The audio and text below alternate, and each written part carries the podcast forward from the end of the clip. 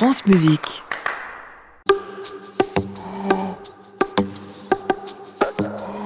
Balades originales. Un voyage sonore immersif autour des musiques de films dans les arrondissements de Paris. Avec Kylian Mourcou et Stéphane Le Rouge. Bonjour et bienvenue dans Balades originales. Aujourd'hui, nous partons à la découverte du 6e arrondissement. Je me trouve au métro Vavin, à l'angle du boulevard Raspail et du boulevard Montparnasse, et je vais retrouver Stéphane Le Rouge. Comme son voisin le 5e, ce quartier regorge de grandes écoles, comme la faculté de médecine, d'Assas et surtout les beaux-arts. D'ailleurs, les artistes l'aiment tellement cet arrondissement qu'ils s'y installent tous au début du 20e dans le quartier de Montparnasse. On peut penser à Chagall, Picasso ou encore Modigliani. Et à la fin des années 60, les jeunes comédiens comme Delon, Belmondo ou Bardot viendront refaire le monde sur les terrasses du boulevard Saint-Germain, dans le mythique Café de Flore. Alors Stéphane, tu finis ta balade euh, au Jardin du Luxembourg? Bah oui, parce que le Jardin du Luxembourg, c'est un peu une sorte de transition magique euh, de chaînon manquant entre le 5e et, le 6e. Donc j'ai traversé le jardin pour te rejoindre. Là, on est devant le Lucernaire. Ah, au Lucernaire, ça te rappelle quoi? Beaucoup de films que j'ai vus en, queue d'exploitation. En toute fin. voilà, puisque c'est comme une des rares salles à, Paris qui fait à la fois cinéma et théâtre. Et j'ai un souvenir aussi assez euh, saillant d'un spectacle d'une formidable chanteuse qui s'appelle Anne Baquet, fille du comédien euh, Maurice Baquet, et violoncelliste et alpiniste. Et Anne avait fait, avec son mari Gérard Robert, avait fait un très joli spectacle qui s'appelle Soprano en liberté. Et Anne a une singularité euh, historique, c'est qu'elle est la, créatrice des deux seules chansons composées par le dessinateur Jean-Jacques Sampé. Voilà, qui était lui-même un peu pianiste amateur et qui a déposé à la SACEM deux chansons qui s'appellent Les Prunes et La Parisienne et dont Anne a été la, la créatrice et la seule interprète à ce jour. Mon voisin de palier n'est plus du tout le même, même. Il est tout excité, il a perdu son flegme car il a rencontré à Saint-Germain-des-Prés le vendredi 3 mai en prenant son café une femme de rêve, rêve, rêve. À travers la cloison, je suis la progression de leur conversation qui tourne à la passion, leurs cris, leurs convulsions qui lui mettent un baillon quand je bois mon bouillon.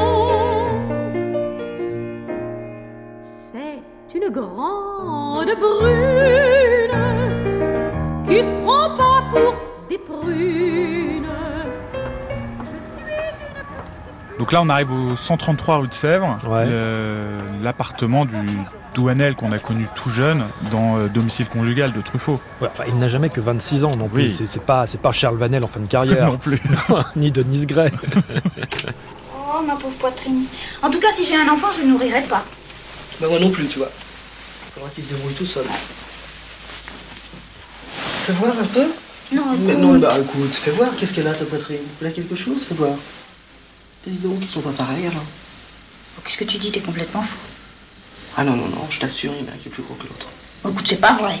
Ah si, si, c'est Non, vrai. c'est pas vrai. Non, non, c'est vrai. Bah, tout le monde est comme ça alors. Non, non, pas du tout, tu vois. Même pour les différencier, euh, je sais pas, faudrait leur donner un nom, par exemple Laurel et Hardy. Écoute Non, non, mais c'est vrai. Ou bien je sais pas si tu préfères Don Quichotte et puis celui-là, le petit gros là, et sans ça. Écoute Antoine, tu me fais pas rire, allez jette C'est le troisième long métrage euh, du cycle Douanel. Et c'est un film que Truffaut n'aimait pas beaucoup. Ça faisait partie des quelques films. Je sais pas, un tournage hivernal. Euh, il avait déjà une sorte d'impression de lassitude du personnage. Et puis surtout, il pensait que l'irresponsabilité du personnage, euh, finalement, pouvait coller à quelqu'un qui était une sorte de post-adolescent, mais que déjà, à l'approche de la trentaine, il était temps qu'il s'installe dans la vie, qu'il prenne un sens, un peu des responsabilités, etc. Ce qui n'est pas du tout le cas du personnage, qui a toujours quelque chose de complètement en dehors du monde et vraiment d'irresponsable. C'est une collaboration musicale qui dégénère. Ah oui, après Baiser volé, euh, Domicile conjugal, c'est pas la bonne pioche musicale. Non, c'est presque le film de trop avec un grand compositeur, Antoine Duhamel, euh, dont Truffaut avait adoré la musique pour Pierrot fou en 65 et il va demander à Duhamel de travailler avec lui sur Baiser volé en lui disant vous savez écrire une, musique qui touche au sentiment sans être sentimentale Et donc, euh, baiser volé, ça va être formidable, tout va bien se passer. Ça va commencer déjà un tout petit peu à grincer, à dissonner sur la sirène du Mississippi. Ça va se remettre en place sur euh, l'enfant sauvage, ou du Hamel Adap des concertos pour mandoline et flotino de Vivaldi. Et puis ça, là, ça explose complètement sur domicile conjugal. Alors, Truffaut le reprend parce qu'il se dit, il a réussi baiser volé, je le prends pour la symétrie avec la précédente aventure de Douanel. Et en fait, euh, Duhamel, lui, à l'époque, il, voit d'abord l'histoire d'un couple qui ne fonctionne pas. C'est le, couple Jean-Pierre Léo, Claude Jade, enfin leur personnage. Et puis donc, il écrit une musique grinçante et une musique inspirée à la fois par Stravinsky et par les Pink Floyd, qu'il écoute beaucoup à l'époque. Et c'est pas du tout le goût de Truffaut. Quoi. Truffaut, il a des goûts, disons, beaucoup plus classiques. Il aime la musique baroque, il aime la variété française. Et là, la musique lui déplaît au dernier degré. Donc, on retrouve des lettres d'ailleurs de Truffaut où il se plaint. Il dit, mais enfin, il a rien compris. Et Duhamel, de son côté, lui dira que finalement, il avait écrit une musique, un peu cette musique comme une provocation, comme si finalement il en avait assez de cette collaboration avec Truffaut et comme s'il voulait finalement la faire exploser. Et c'est ce qui, est, c'est ce qui va arriver, puisqu'évidemment, euh, après domicile conjugal, Truffaut va lui écrire une lettre de rupture. Est-ce qu'il en reste quand même quelque chose de cette bande originale euh? Non, mais moi j'aime beaucoup le générique début, qui a quelque chose à la fois de rythmique et de et d'un peu grinçant et euh, générique dont les dissonances d'ailleurs annoncent à la fois le sujet du film et puis avec en plus un violon soliste parce que le personnage de Claude Jade, Christine Darbon, est violoniste. Thème qui fait pam tim padam pam. Pim pam pam.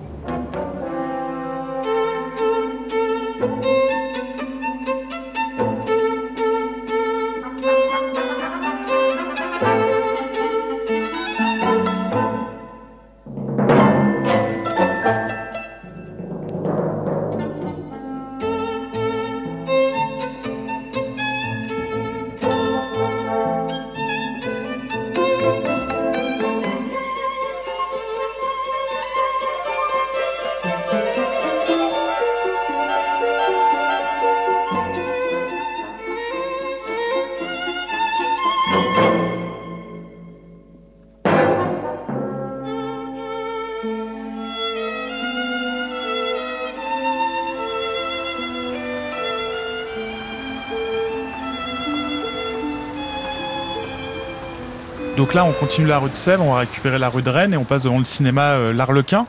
Qui s'est longtemps appelé le Cosmos. Ok, diffusé quoi là-bas? Du cinéma russe euh, principalement. Il y avait donc un cinéma à Paris pour le cinéma soviétique, ce qui est quand même assez étonnant. Et si le cinéma a fermé, a été restauré, réouvert euh, au début des années 90, rebaptisé l'Arlequin. Et la réouverture de la salle s'est faite avec la version restaurée de Playtime de Jacques Tati.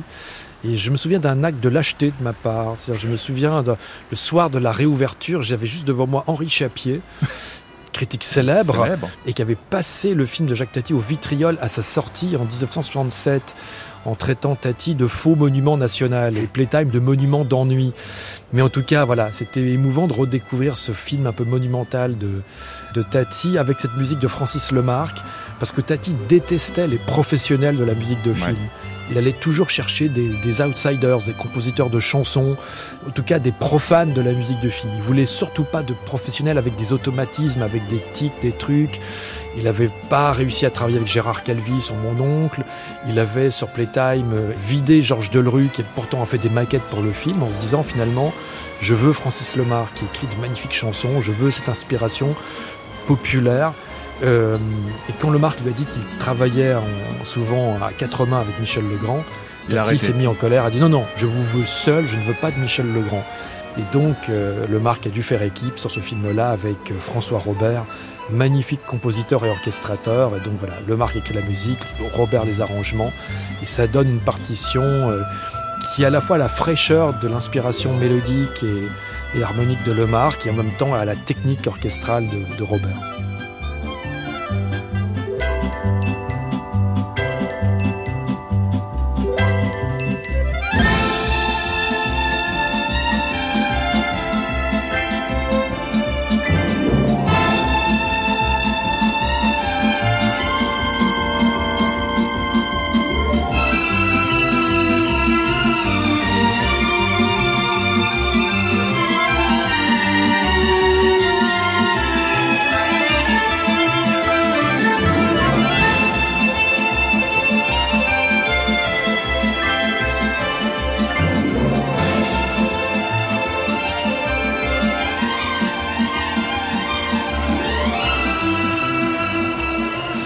Continue la rue de Rennes et on va passer par la place de Fürstenberg. Ça te dit quelque chose?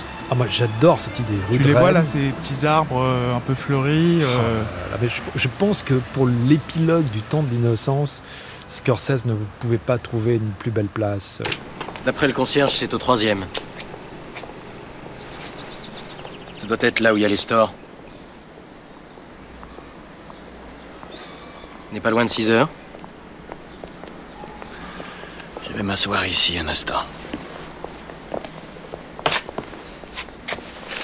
Vous ne montez pas? Vous n'allez pas venir du tout? Je ne sais pas. Elle ne comprendra pas. Vas-y, il se peut que je te rejoigne. Parle-moi du temps de l'innocence. Qu'est-ce que c'est le temps de l'innocence Bah, c'est un grand film profond sur la société américaine, euh, avec des voyages comme ça en, en Europe, notamment en France, où s'installe finalement à terme le personnage joué incarné par Michel Pfeiffer. Et puis surtout, c'est une collaboration qui me fascine parce que Scorsese est un grand cinéaste, euh, mélomane, mais sans être musicien. Ouais. Et, euh, et c'est un grand mélomane, c'est un grand collectionneur de vinyles. Et euh, il, collectionnait les vinyles évidemment de, de jazz, après de pop, de rock dans les années 60 Les Stones et compagnie. et de musique de film. Parce que lui, comme Spielberg, ce sont des enfants d'un monde d'avant Internet, par la force des choses. Et que euh, quand il voulait prolonger le plaisir du film, il y avait une seule solution, c'était d'acheter la, la bande originale. Scorsese, par exemple, adorait la musique de Elmer Bernstein pour L'Homme au bras d'or de Preminger ou Les Dix Commandements de Cécile B2000. Quand il a fait Les Nerfs à vif, il a décidé de réutiliser la musique de Bernard Herrmann pour le film original, mais de la faire diriger par Elmer Bernstein. Et il s'en est suivi une collaboration avec Elmer Bernstein sur plusieurs films. Donc il a choisi Bernstein à la fois en tant que metteur en scène, mais aussi en tant que cinéphile et en Ouais. tant que mélomane. Tout comme Truffaut avait travaillé avec Bernard Herrmann sur deux films, c'était un peu la même chose. Travailler avec un grand compositeur de l'ancien monde et que d'une certaine façon il a réactivé. Et je trouve que, notamment sur Un tombeau ouvert, et encore plus sur le temps de l'innocence, Bernstein est grand, parce qu'il Ouais. a, il a le sens du mélodrame, il a le sens de la profondeur des sentiments, le sens du non-dit. Il sait aussi qu'il ne faut pas hésiter comme ça à lâcher les, Les chevaux. les chevaux du lyrisme, et c'est ce qu'il n'hésite pas à faire sur cette grande séquence finale. Voilà. Eh bien moi, quand je passe ici, place de, de Fürstenberg, j'entends intérieurement les, les cordes aériennes de Bernstein sur la valse dite de la séparation. Tu vas me faire pleurer, Stéphane.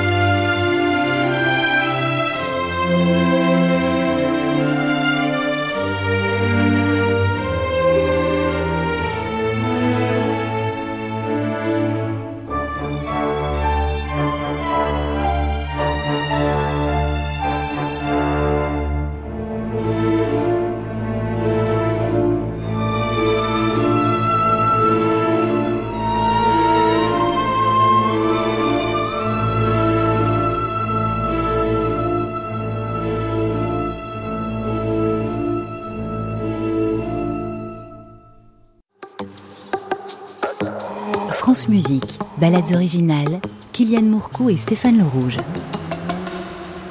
Alors on continue, on prend la rue de l'Abbaye, puis la rue euh, de Bussy pour récupérer la rue de Seine. Rue de Seine, euh, endroit mythique euh, pour plein de musiciens, plein de Ouais. cinéastes. Et ce fameux hôtel où on est devant, l'hôtel de la Louisiane. Mesdames et messieurs, we're to celebrate the maître du saxo tenor, a man who has influenced so many musicians throughout the world, and a man who has definitely influenced Okay. us on the bandstand, Leis- We welcome. Mr. Dale Turner.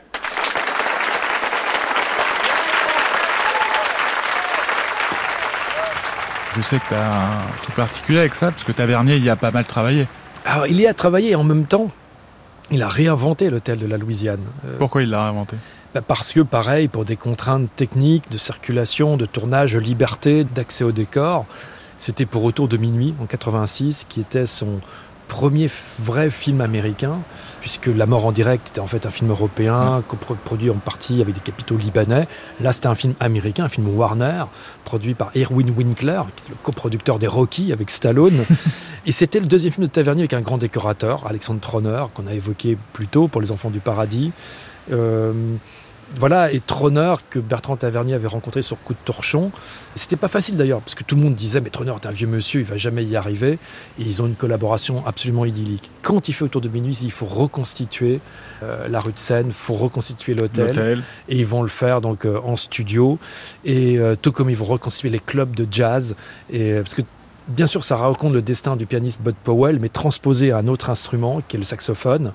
Euh, ténor avec un grand saxophoniste, Dexter Gordon, et ça raconte l'histoire de ce jeune passionné de jazz. Dans Paris. Euh. Voilà, dans le Paris de l'après-guerre, donc euh, joué par François Cluzet. Donc c'est une grande aventure musicale, et la Warner aura une seule exigence, c'est Herbie Hancock pour la musique.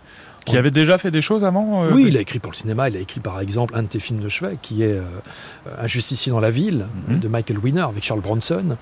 Il a travaillé sur Blau Up d'Antonioni notamment.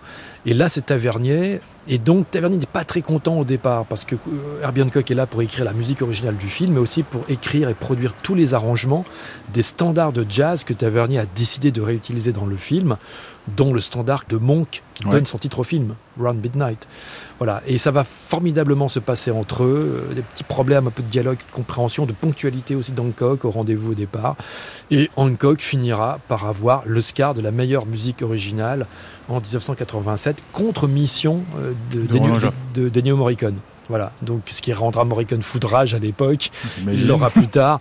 Mais voilà, donc c'est une grande aventure musicale, Tavernier Hancock, sur un film dont le jazz est le sujet, incarné par Dexter Gordon, qui est absolument magnifique à l'écran, puisque Tavernier filme le crépuscule d'un personnage, mais il filme aussi le crépuscule d'un homme qui disparaîtra finalement peu de temps après la sortie du film, et d'un grand artiste, d'un grand euh, musicien de jazz.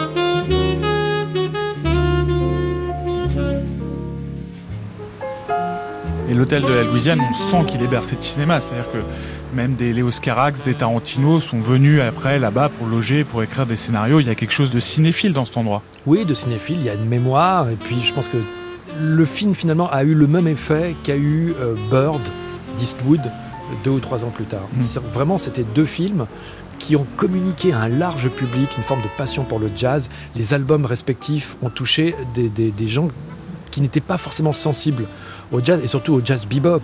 Bud Powell disait toujours euh, le bebop, voilà un nom très simple pour une musique finalement si complexe. C'est un peu ça. Ben, je pense que Eastwood et Tavernier ont été des passeurs, et notamment avec Herbie Hancock dans le cas de, de Round Midnight, et forcément, ça a popularisé l'hôtel de la Louisiane ensuite chez des tas d'autres créateurs qui ont voulu y passer, voire y séjourner. On arrive qui est Malaquais là, non? Alors je vois un vieux monsieur là qui est en train de se jeter à l'eau, tu veux pas aller l'aider là? Attends, Oh, celui-là, par exemple. Oh, ce qu'il est beau. Oh, oh j'ai jamais vu un clochard aussi réussi. Mais qu'est-ce... Mais, mais il est fou, mais... Mais qu'est-ce qu'il a Un fou. Un fou. Qu'est-ce que c'est? Il y en a du monde. Oh Un accident Je vois la référence, je vois la référence à, Ah bon à Boudu, ouais. Eh oui, Ouais. sauver des eaux. Sauver des eaux, Jean Renoir, ouais. Très belle chanson, Les fleurs du jardin, euh, quand on chante dans le film. Je, je pense que tu veux plus faire allusion à Je cherche après Titine. Exactement. Tu connais Moi j'ai envie, de- je vois pas pourquoi moi aussi je ne poserai pas des questions. Oui, pose-moi les questions. que, sais-tu sur Je cherche après Titine? Eh bien, cette chanson qui a été popularisée par l'auteur euh, Danny Derf dans ce film, en fait, a été repris dans les tranchées de la Première Guerre mondiale et donc du coup a été rapatrié aux États-Unis. Et en fait, c'est comme ça que Chaplin a entendu cette musique qu'il a popularisée dans le monde entier. C'est les premiers mots de Chaplin dans le parlant avec euh, les temps modernes et ce fameux morceau. Ça, par contre, tu peux me le faire. euh, Hmm.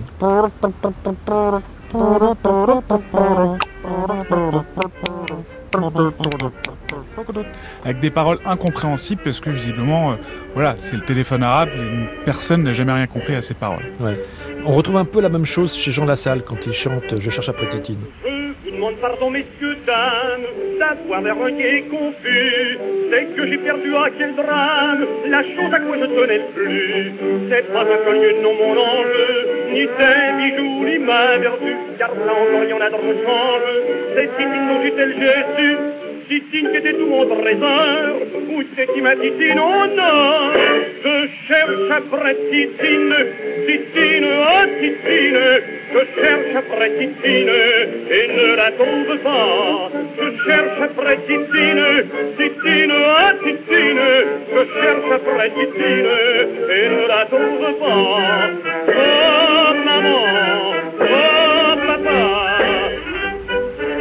Pensais pas à Boudu sauver des eaux, toi, euh, sur le Kemal Laké Non, j'ai une petite préférence parce que c'est un film qui a beaucoup de charme. Ouais. C'est dans la dernière partie de, de carrière, de parcours d'Alain Resnais. C'est son adaptation de, de Pas sur la bouche, euh, l'opérette de Maurice Yvain. Et il y a une chanson qui est une adresse directe qui est euh, Sur le quai Malaquais. René avait un goût particulier pour aller chercher des choses un peu insolites, originales ou oubliées, un goût aussi pour la culture populaire. hein. Et, là, c'est une opérette donc de Maurice Sivin, mais sur laquelle ils n'ont retrouvé avec Bruno Fontaine, qui était son complice musical, avec lequel il avait déjà travaillé sur le film précédent, qui était On connaît la chanson. Et ils n'ont retrouvé que les pianos-voix, ils n'ont pas retrouvé d'orchestration. D'accord. Donc euh, Bruno Fontaine a dû repenser une orchestration pour la version du film, et surtout, ils sont partis d'un principe insolite. C'est-à-dire qui est presque le principe inversé d'On connaît la chanson, c'est de faire chanter les comédiens. Puisque dans On connaît la chanson, tous les comédiens chantent sur les versions originales. Là, on prend une œuvre, on écrit des orchestrations dans la tonalité des comédiens qui sont en l'occurrence les chanteurs. Et Le Quai Malaquais est une chanson dans laquelle euh, tous les personnages se soufflent cette adresse magique vers laquelle ils vont évidemment euh, converger, en sachant que la concierge du fameux 23 Quai Malaquais est interprétée contre-emploi magique par Darry Cole. À propos, mon cher, vous m'avez pas dit où se percher votre garçonnière. Oh, vous verrez, c'est très facile à trouver. Sur le quai, le quai Malaquais, au 23, vous entrez tout droit. À gauche, vous faites demi-tour, c'est la porte au fond de la cour. Il n'y a pas d'erreur à côté de celle de l'encadreur. Sur le quai, sur le quai, le quai Malaquais, Et au 23, par là, 23, il ne passe pas un chat, sauf les académiciens, mais c'est ça ne vous gêne rien. Il n'y a pas d'erreur à côté de l'encadreur. J'ai trouvé, j'ai trouvé pour nous deux le petit et moi rêver. Demain de 5 à 7, c'est très net, c'est très net. On se donnera des baisers fous. Je vais vous dire où. Voilà, donc vous avez dans cette chanson tout le monde qui y passe, euh, Sabine Azema, Audrey Tautou, Jalil Lesper, Lambert, Wilson, Daniel Prévost, Pierre Arditi, etc. Pour préciser, oui, euh, pas sur la bouche, c'est l'histoire d'une femme jouée par Sabine Azema qui a eu un mari euh, aux États-Unis joué par Lambert Wilson, mais le mariage n'a pas été validé. Elle rentre en France et tombe amoureuse d'Arditi qui va commencer à faire affaire avec Lambert Wilson, qui n'est pas au courant de ce mariage. Voilà, c'est magnifiquement résumé. J'ai l'impression de tout comprendre le film comme ça quand tu le résumes en, en deux phrases. Du coup, t'as pas besoin de le revoir, c'est bon Non. C'est beaucoup mieux que l'hôtel, y'a rien tel, y'a rien tel. Donnez-moi l'adresse vivement de votre appartement. Sur le quai, le quai Malaquais, au 23, vous entrez tout droit. À gauche, vous faites demi-tour, c'est la porte au fond de la cour. Il n'y a pas d'erreur à côté de celle de l'encadreur. Sur lequel, lequel, lequel, lequel, lequel, lequel, demi-tour, c'est au fond la cour. Il a c'est de l'encadreur. Mais j'adore, j'adore cette chanson, j'adore l'écriture de Maurice Yvain, et j'adore aussi l'idée d'un regard contemporain sur le passé. C'est-à-dire qu'il y a le piment harmonique et orchestral de Bruno Fontaine, qui est un musicien prodigieux, sur ce répertoire, sur cette époque, et il apporte voilà, sa, sa subjectivité, sa modernité. Bon, si au final tu avais une seule BO à retenir dans le 6e arrondissement? Bon, moi, il y a un compositeur que je vénère. Euh, qui est un grand compositeur argentin qui a fait carrière aux États-Unis, à Los Angeles, mais il y a une étape essentielle qui est la France. Voilà, ce compositeur s'appelle Lalo Schifrin. Il a étudié au Conservatoire de Paris, classe d'analyse d'Olivier Messiaen, tout en hantant les clubs de jazz de Saint-Germain-des-Prés.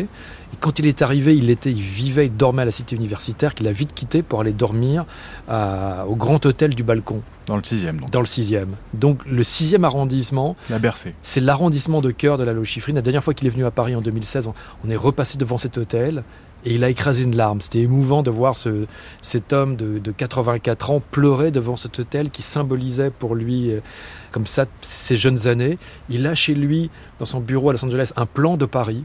Et je lui dis un jour, mais qu'est-ce que tu fais avec ce plan? Il me dit, parfois je mets mon doigt, je ferme les yeux et j'essaye de me faire des, des balades imaginaires. Je lui dis, mais donc pour toi c'est plein de souvenirs? Il me dit, oui, mais c'est pas un plan de Paris, c'est un plan de ma jeunesse. Et quand Lalo a fait son premier grand film en 63, c'était un film franco-américain, tourné en France, un film de René Clément qui s'appelle Les Félins, et dans lequel il y a ce début magnifique où il y a un cri de femme à l'écran, une femme qui crie, mais à la place d'entendre son cri organiquement, on entend descendre aux ondes marteneaux qui se substituent à elle, et là commence un grand thème en forme de grand crescendo, c'est magique.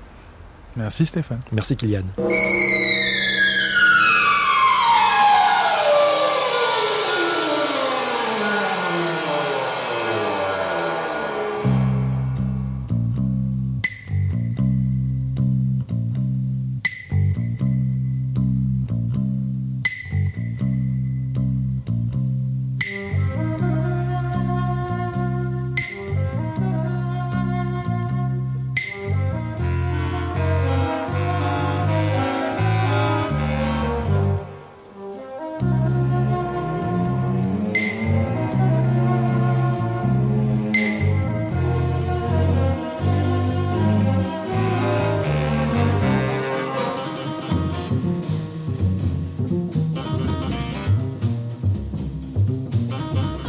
C'était Ballades originales, avec Kylian Mourcou et Stéphane Lerouge. Prise de son, Antoine Espel et Dauphar Guéride. Attaché de production, Aline Biette. Réalisation, David Travailleur. Vous pouvez podcaster et réécouter cette émission sur le site francemusique.fr et l'application Radio France.